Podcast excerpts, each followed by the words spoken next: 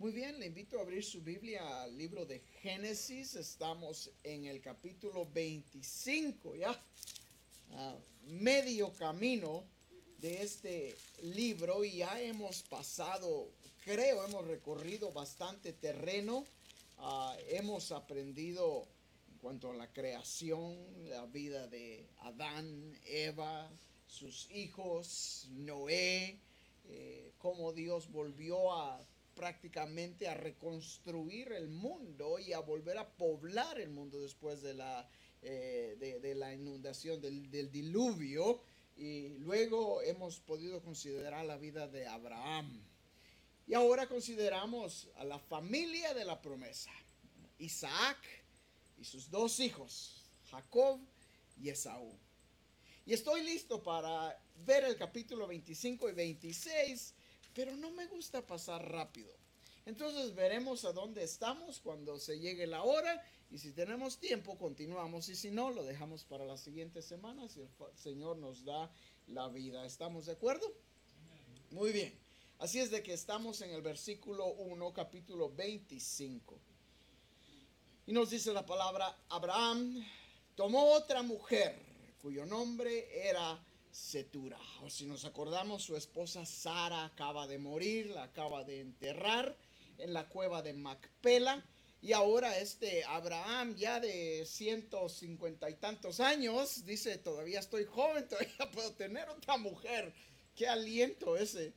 Y dice el versículo 2, la cual le dio a luz a Simram, Joxán, Medan, Madian, Isbac y Sua. Y Joxán engendró a Seba y a Deván, e hijos de Deván fueron a Asurim, Letusim y Leunim, e hijos de Madian, Efa, Efer, Amok, Anok, perdón, Abida y Elda, todos estos fueron hijos de Setura. Y Abraham dio todo lo que tenía a Isaac. Pero a los hijos de sus concubinas dio Abraham dones y los envió lejos de Isaac, su hijo, mientras él vivía, hacia el oriente, a la tierra oriental.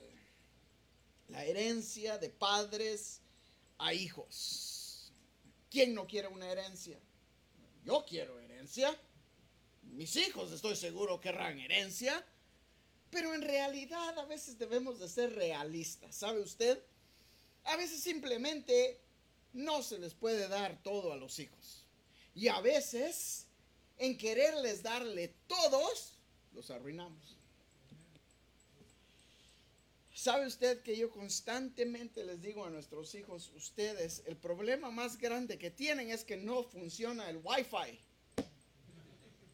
Ese es el, si usted quiere ver la casa de los Godoy patas arriba, que no funciona el wifi, porque están todos ¿y ahora qué hacemos?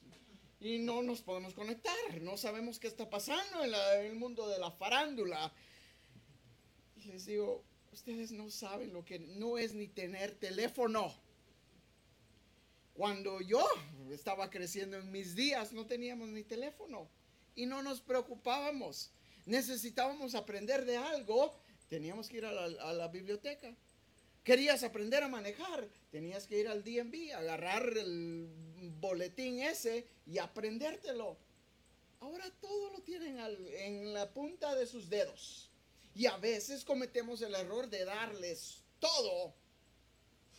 Y se nos olvida lo más importante, el temor a Dios.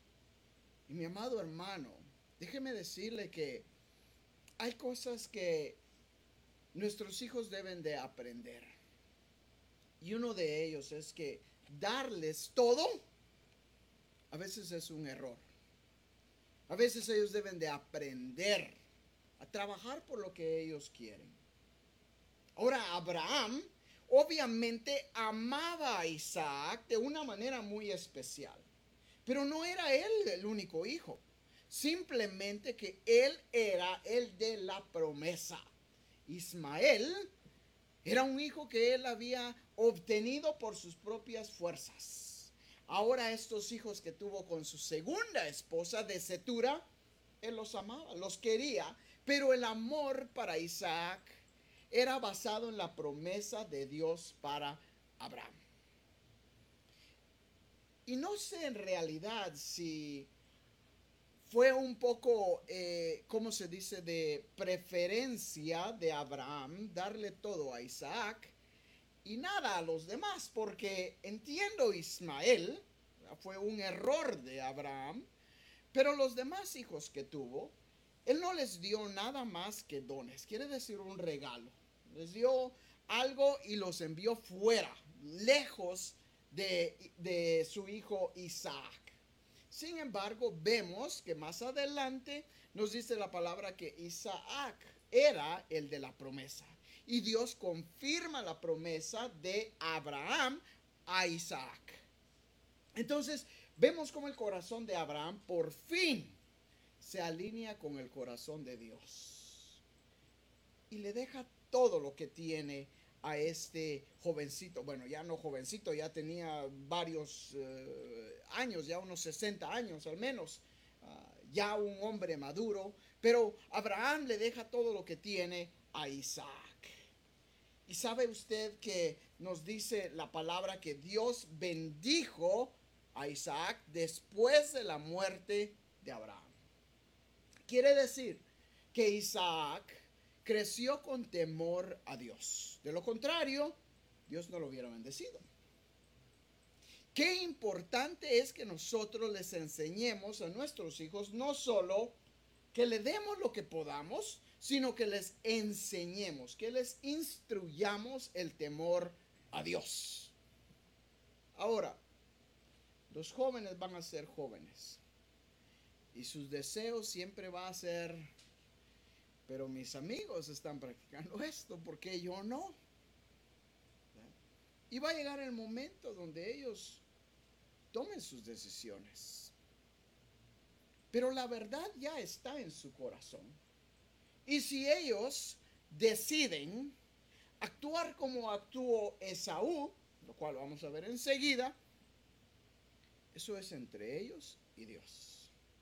Como padre, nuestra responsabilidad es de instruirlos en los caminos de Dios.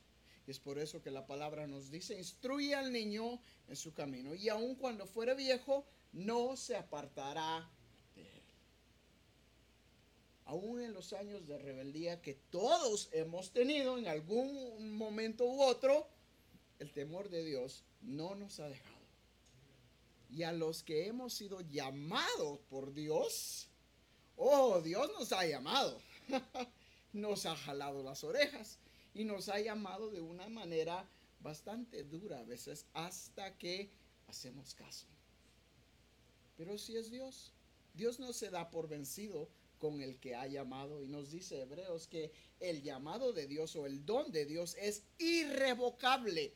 Quiere decir, Dios no escoge a alguien y después dice, no, ya no, ya me arrepiento de haber llamado a este. No. Dios sigue trabajando en el corazón del hombre mientras que el hombre esté dispuesto a rendirse a Él.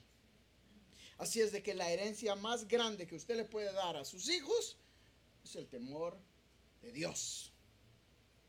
Le puede dar todo lo que usted tiene. Sus millones de deudas.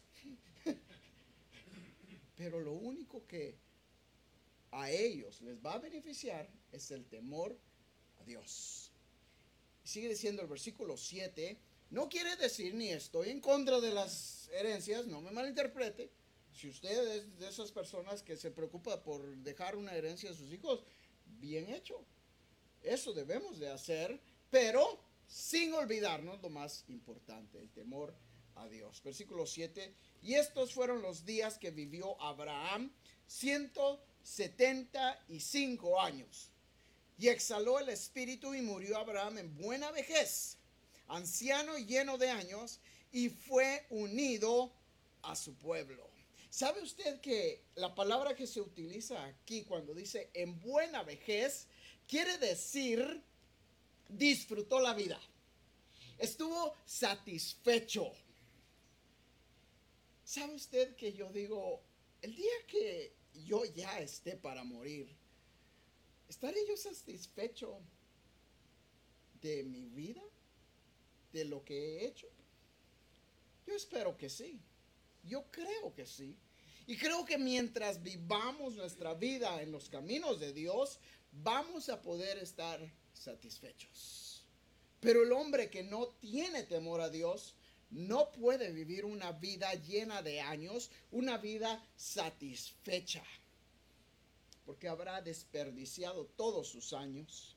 Versículo 9, y lo sepultaron Isaac e Ismael, sus hijos, en la cueva de Macpela, en la heredad de Efrón, hijo de Soar, Eteo, que está enfrente de Mamre, heredad que compró Abraham de los hijos de Et. Allí fue sepultado Abraham y Sara, su mujer. Y sucedió después de la muerte de Abraham que Dios bendijo a Isaac, su hijo, y habitó Isaac junto al pozo del viviente que me ve. ¿Se acuerda quién nombró este pozo? La madre de Ismael. La madre de Ismael fue la que nombró este pozo después que el ángel le prometió y le dijo, yo voy a cuidar a tu hijo y va a ser una nación también. Él no va a morir cuando ella estaba en el desierto y ya Ismael estaba a punto de morir. Y ahí en ese pozo, cerca de ese pozo, Isaac va y establece su tienda. Versículo 12, estos son los descendientes de Ismael, hijo de Abraham, a quien le dio a luz Agar, egipcia, sierva de Sara. Estos pues son los nombres de los hijos de Ismael, nombrados en el orden de su nacimiento. El primogénito de Ismael, Nebaoit, luego Sedar, Abel, Mibsam, Misma, Duma, Masa, Adar, Tema, Getur, Nafis y Sedema. Estos son los hijos de Ismael y estos sus nombres. Por sus villas y por sus campamentos, doce príncipes por sus familias.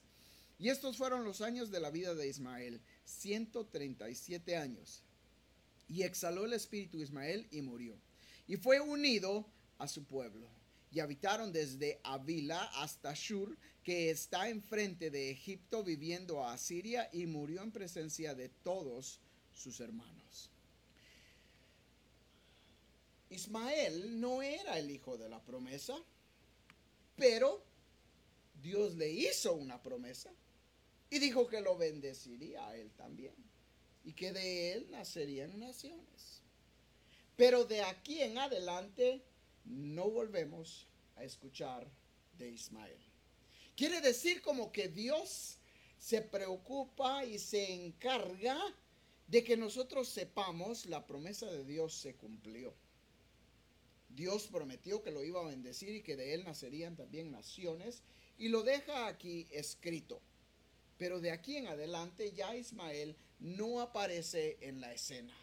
Ahora el enfoque empieza a ponerse sobre Isaac, el hijo de la promesa. Estos son los descendientes, versículo 19 de Isaac, hijo de Abraham. Abraham engendró a Isaac. Vemos cómo no nos dice que Abraham engendró a otros hijos. Simplemente Isaac es el de la promesa. Y era Isaac de 40 años cuando tomó por mujer a Rebeca, hija de Betuel, arameo de Padam Aram, hermana de Labán, arameo. Y oró Isaac a Jehová por su mujer para que era estéril y lo aceptó Jehová y concibió Rebeca su mujer. Y los hijos luchaban dentro de ella y dijo, si es así, ¿para qué vivo yo? Y fue a consultar a Jehová.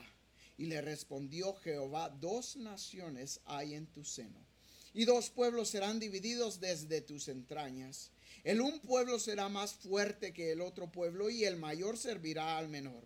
Cuando se cumplieron sus días para dar a luz, he aquí había gemelos en su vientre. Y salió el primero rubio y era todo velludo como una pelilla y llamaron su nombre Esaú. Después salió su hermano trabado de su mano, trabada su mano al calcañal de Esaú y fue llamado su nombre Jacob. Y era Isaac de edad de 60 años cuando ella lo dio a luz. Vamos a ver cómo en ciertas maneras La vida de Isaac es muy parecida a la de Abraham. En primer lugar, su esposa era estéril, así como su madre era estéril también.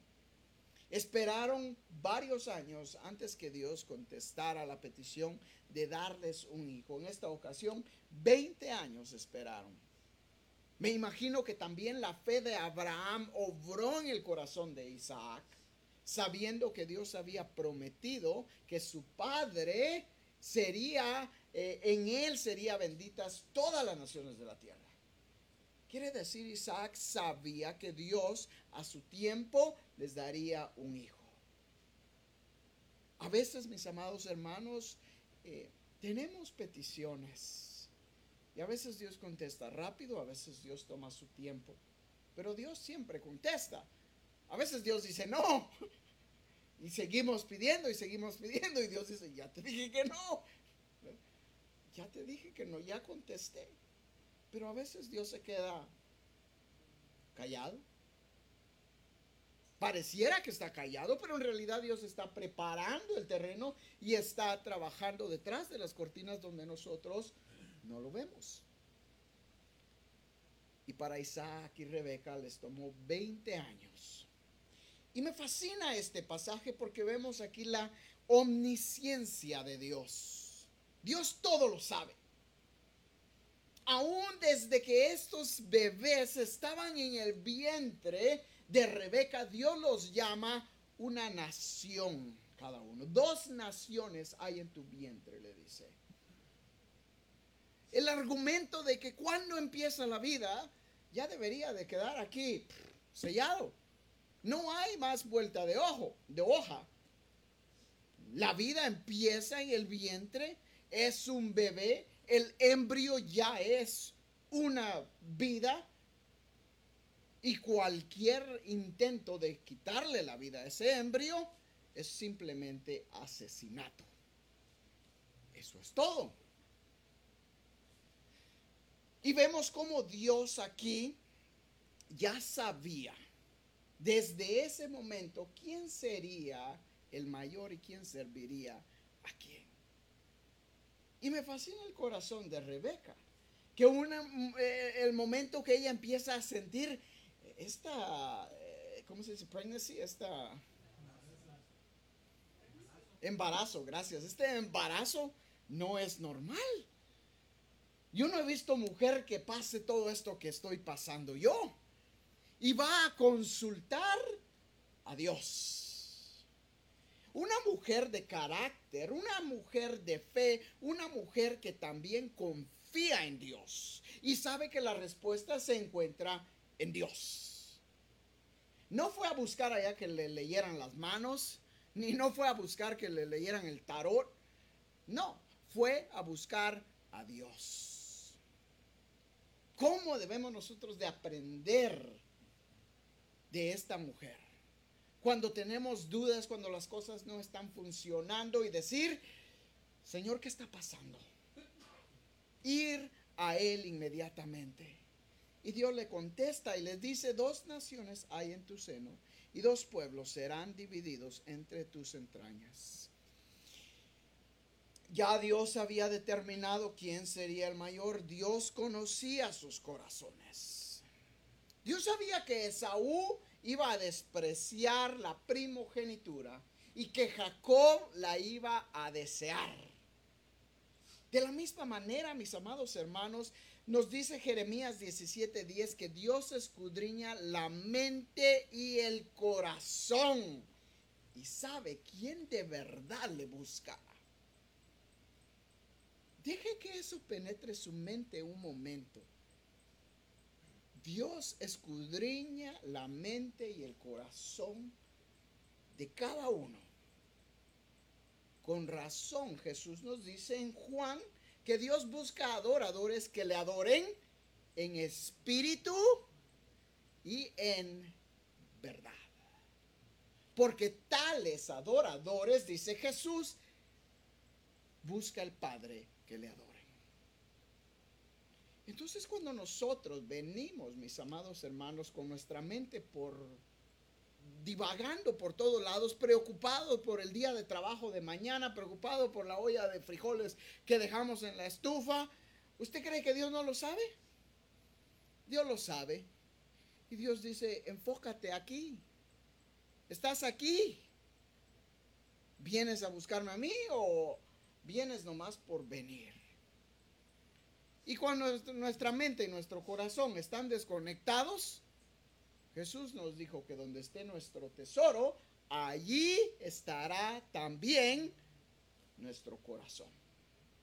Usted anhela estar aquí, su corazón va a estar aquí. Su adoración va a estar aquí, su mente va a estar aquí. Usted anhela estar en otro lado, allá va a estar su mente y allá va a estar su corazón. Salmo nos dice 51, 17, al corazón contrito y humillado, no despreciarás tú, oh Dios. Cuando nosotros nos damos cuenta de esto, podemos reconocer y decir, de verdad Señor, tú lo sabes todo. Quizás a veces no vengo como debo de venir, pero estoy aquí. Y Dios dice, así es, ven, ven, sigue viniendo, no dejes de venir. Porque es por la gracia de Dios que estamos aquí. Qué hermoso es el Evangelio, de verdad. Seguimos adelante. Ahora quiero pasar a ver lo que Dios hace en el corazón del hombre que anhela la primogenitura. Vuelvo a repetir, Dios conocía que Esaú iba a despreciar la primogenitura y Jacob la iba a desear. Y dice el versículo 27. Y crecieron los niños y Esaú fue diestro en la casa, hombre del campo, pero Jacob era varón quieto, que habitaba en tiendas, y amó Isaac a Esaú, porque comía de su casa, mas Rebeca amaba a Jacob.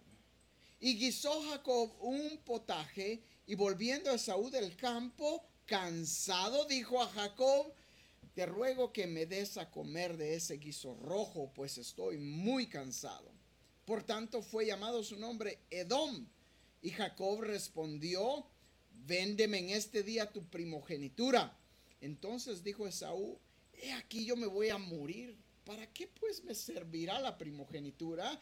Y dijo Jacob, júramelo en este día. Y él le juró y vendió a Jacob su primogenitura. Entonces Jacob dio a Esaú pan del guisado y de las lentejas, y él comió y bebió y se levantó y se fue. Así menospreció Esaú la primogenitura. Hay dos tipos de personas en este mundo. El que desea la primogenitura y el que desprecia la primogenitura. Estoy hablando de un punto espiritual. La primogenitura implicaba o envolvía el liderazgo espiritual de la familia. Quiere decir que el momento que Isaac muriera, Esaú, por ser el primogénito, automáticamente pasaba a ser el líder espiritual de la familia. Él ejercía el sacerdocio en la familia. al momento que Esaú despreció la primogenitura, él estaba despreciando cualquier cosa que tuviera que ver con lo espiritual. Él dijo, a mí no me interesa el sacerdocio, el liderazgo espiritual. Me voy a morir de hambre. Quiero comer. Quiero saciar mi, mi hambre ahorita.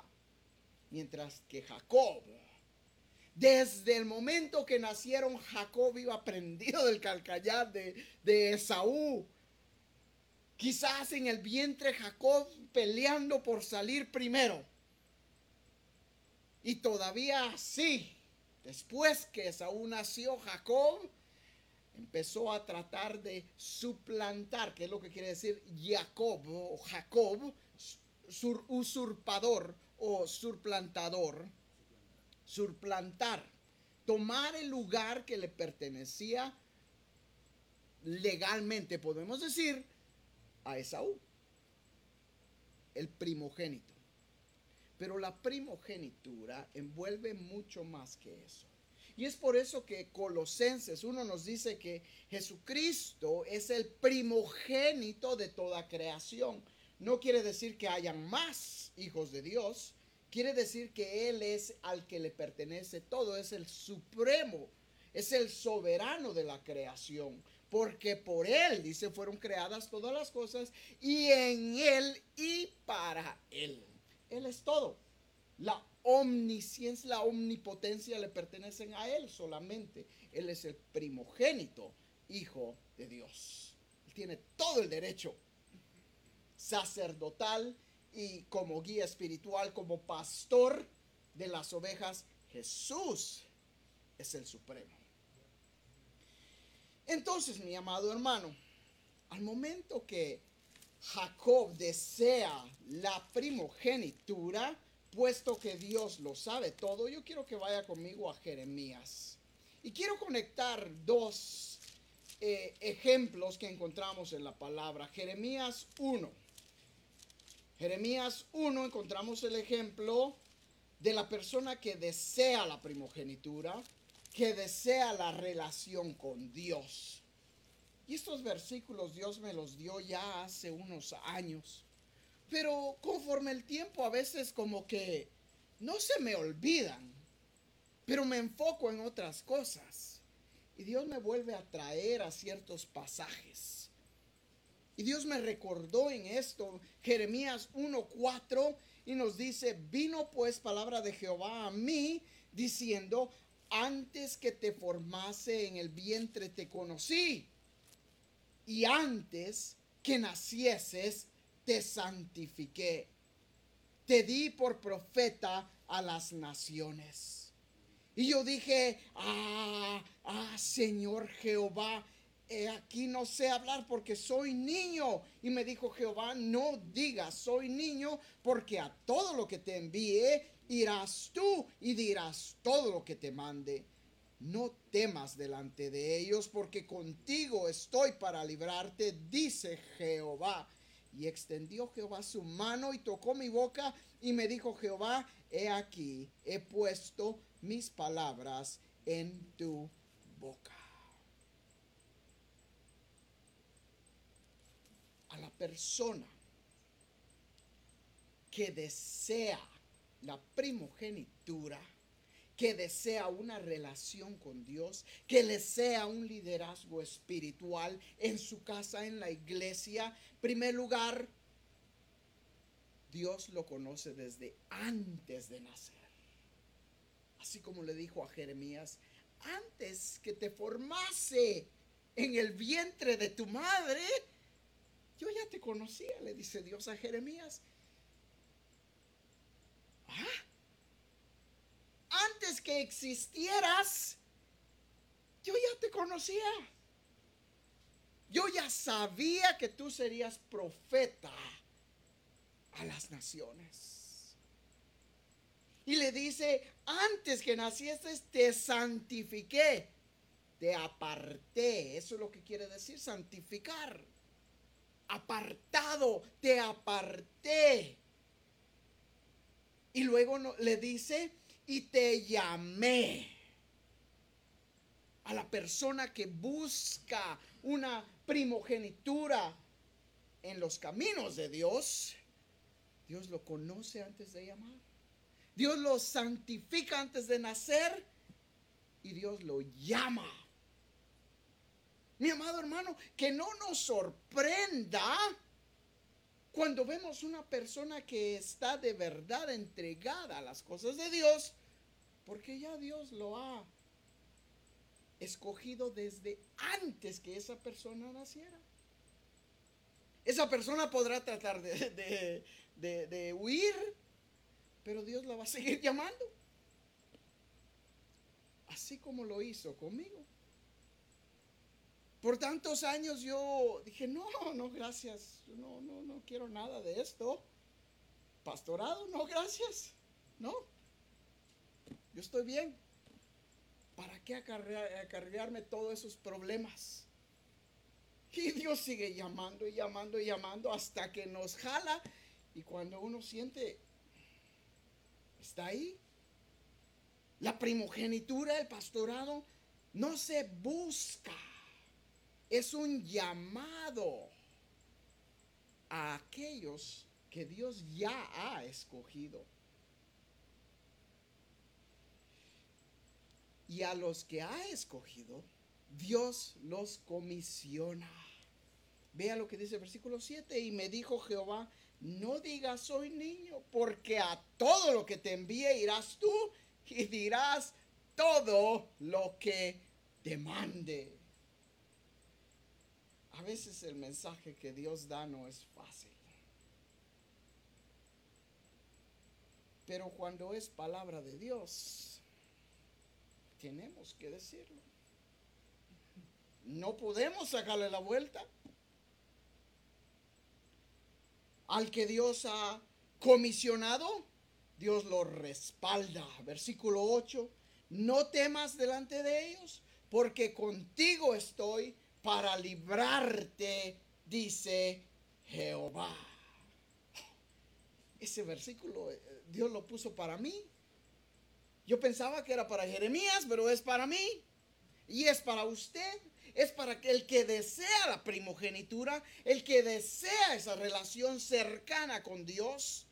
Dice, no les temas porque yo estoy contigo, yo te comisioné, dirás lo que te diga, te conocí antes que nacieses, te santifiqué, te separé, te llamé y por último, no nos deja así nomás, sino que nos inspira. Ve al versículo 9, y extendió Jehová su mano y tocó mi boca y me dijo Jehová, he aquí, he puesto mis palabras en tu boca. Nos inspira a través de su palabra. Mi amado hermano, Dios no toma el llamado que Él le hace al hombre como cosa leve. Pero ese mismo llamado no lo podemos agarrar a la fuerza. Cuando por fin yo en el 2015 de verdad dije, ok, Señor, levanto las manos y me doy por vencido. Ok, ¿Qué quieres que haga? ¿Qué quieres que haga? Y Dios no contestó. Digo, ok, pues empiezo yo a buscar en dónde vamos a servir. Ya usted sabe la, la historia, no se lo voy a volver a repetir. Pero por tres años pasamos buscando iglesia en Okinawa y dónde íbamos a pastorear en Okinawa. Y Dios dijo, sigue desperdiciando tu tiempo porque tu pastorado no está aquí.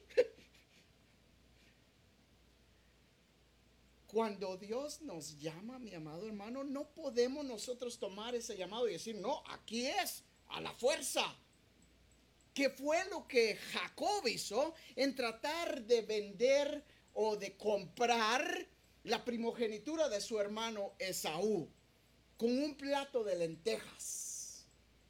Jacob le dijo, ok, te doy de comer, pero me das tu primogenitura. Dame ese lugar que te pertenece a ti legalmente, pero que yo quiero más que tú. Dámelo, yo lo quiero.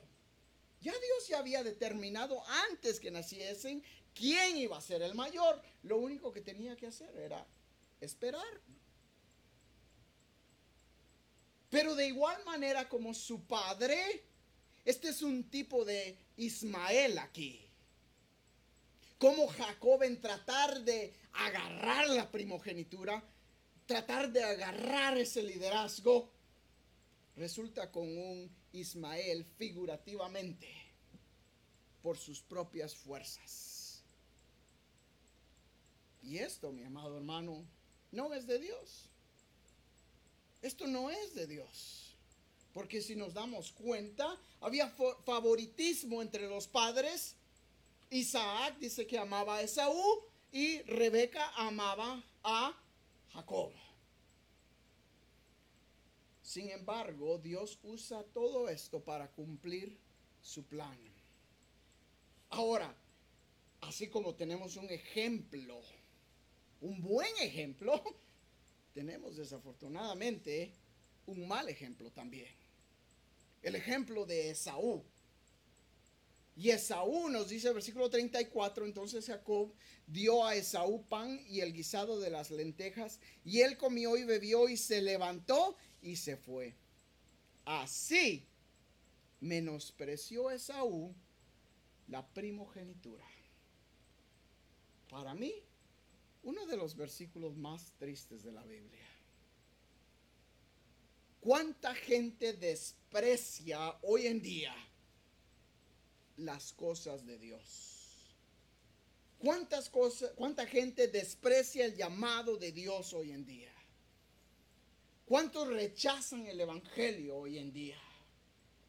Nuestra sociedad está patas arriba porque la gente, como nos dice Juan capítulo 3, la luz vino al mundo, pero ellos prefirieron las tinieblas más que la luz. Jesús no vino a condenar al mundo. El hombre por sí mismo dice, no, gracias, yo estoy bien, prefiero estar condenado. Y rechazan el regalo que Dios tiene. Ahora, el libro de Hebreos nos habla en cuanto a Esaú.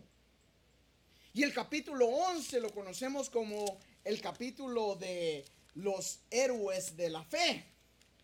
Pero el capítulo 12 es una advertencia para nosotros. Y quiero que vea conmigo Hebreos 12, versículo 12. Vea lo que dice el escritor de Hebreos, el cual yo siempre les he dicho, creo que es Pablo, pero bueno, eh, si usted no está de acuerdo conmigo, no se preocupe, usted tiene todo el derecho de estar equivocado, jamás se lo quitaré. Dice el versículo 12, por lo cual levantad las manos caídas y las rodillas paralizadas, y haced sendas derechas para vuestros pies para que lo cojo se salga del camino, no se salga del camino, sino que sea sanado. Seguid la paz con todos y la santidad, sin la cual nadie verá al Señor.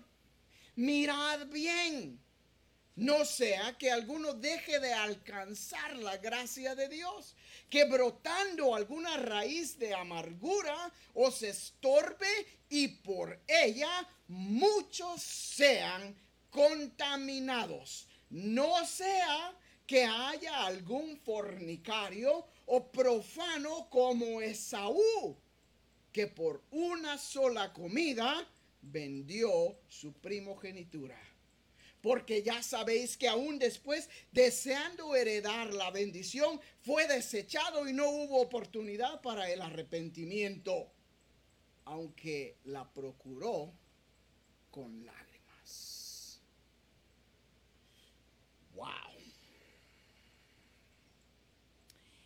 Este Esaú no solo despreció él la primogenitura, por un plato de lentejas por satisfacer su deseo carnal, sino que, dice, contaminó a muchos. Contaminó a toda su descendencia correctamente. Mientras que Isaac, el que buscaba la primogenitura, la bendición vino tras, tras de ese deseo mi amado hermano, personas hoy en día que desprecian el Evangelio, que se enfocan más en un plato de lentejas, desean satisfacer sus deseos carnales más que entregarse a Dios. No solo desprecian a Dios, sino que nos dice aquí la palabra, contaminan a otros. Y nos dice el escritor, tengan cuidado de esto. Nosotros debemos de estar cuidado, tenemos de tener cuidado, mi amado hermano. y compartir con las personas. Pero Jesús también nos dijo que no les demos las perlas a los cerdos. Van a haber personas que usted va a ir y les va a hablar y ellos van a despreciar el Evangelio. Y en vez de que usted reciba bendición por haber compartido, quizás hasta lo van a lo van a lastimar. Debemos nosotros de cuidarnos también. Y recordámonos, mi amado hermano, si Dios escogió a Jacob en el vientre de su madre, Dios ya ha escogido los que, han, los que van a ser salvos.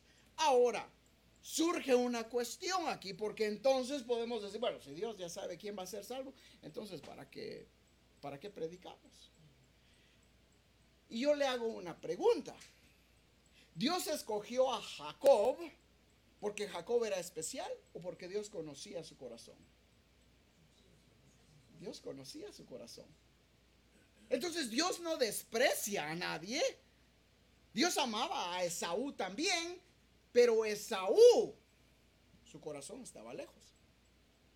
Esaú lo despreció, no quería saber nada de Dios. Entonces Dios no lo escogió a él. De lo contrario, no tuviéramos Mesías, no tuviéramos Jesucristo encarnado. Porque a través del linaje de Isaac y de Jacob es que viene el linaje del Mesías. Bueno, no alcanzamos a pasar al capítulo 26, pero está bien.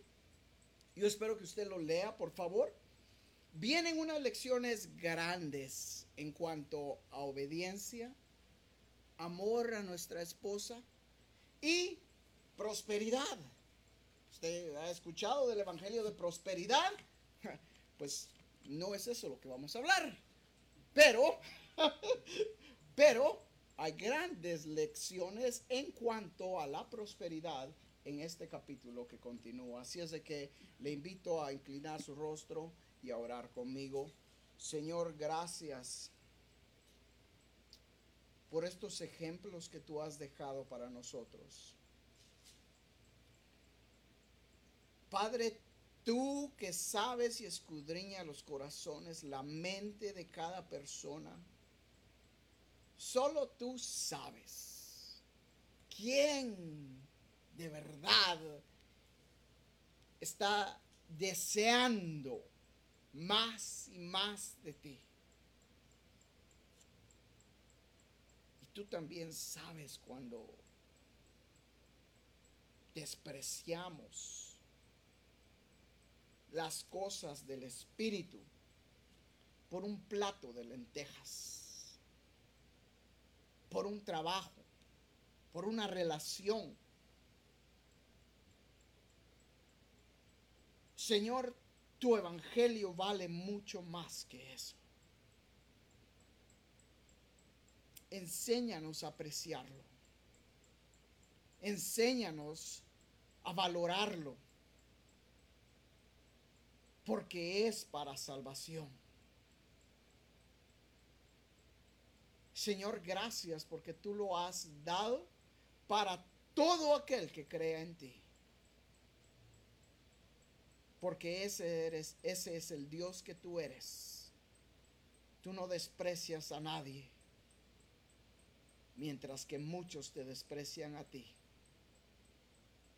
Y al que está listo y dispuesto, tú lo recibes, tú lo tomas y tú lo haces hijo tuyo, un heredero conforme a tu Hijo Jesucristo. Te agradecemos por esa gracia inmerecedora y por ese amor con el que nos has amado. Gracias por esta noche.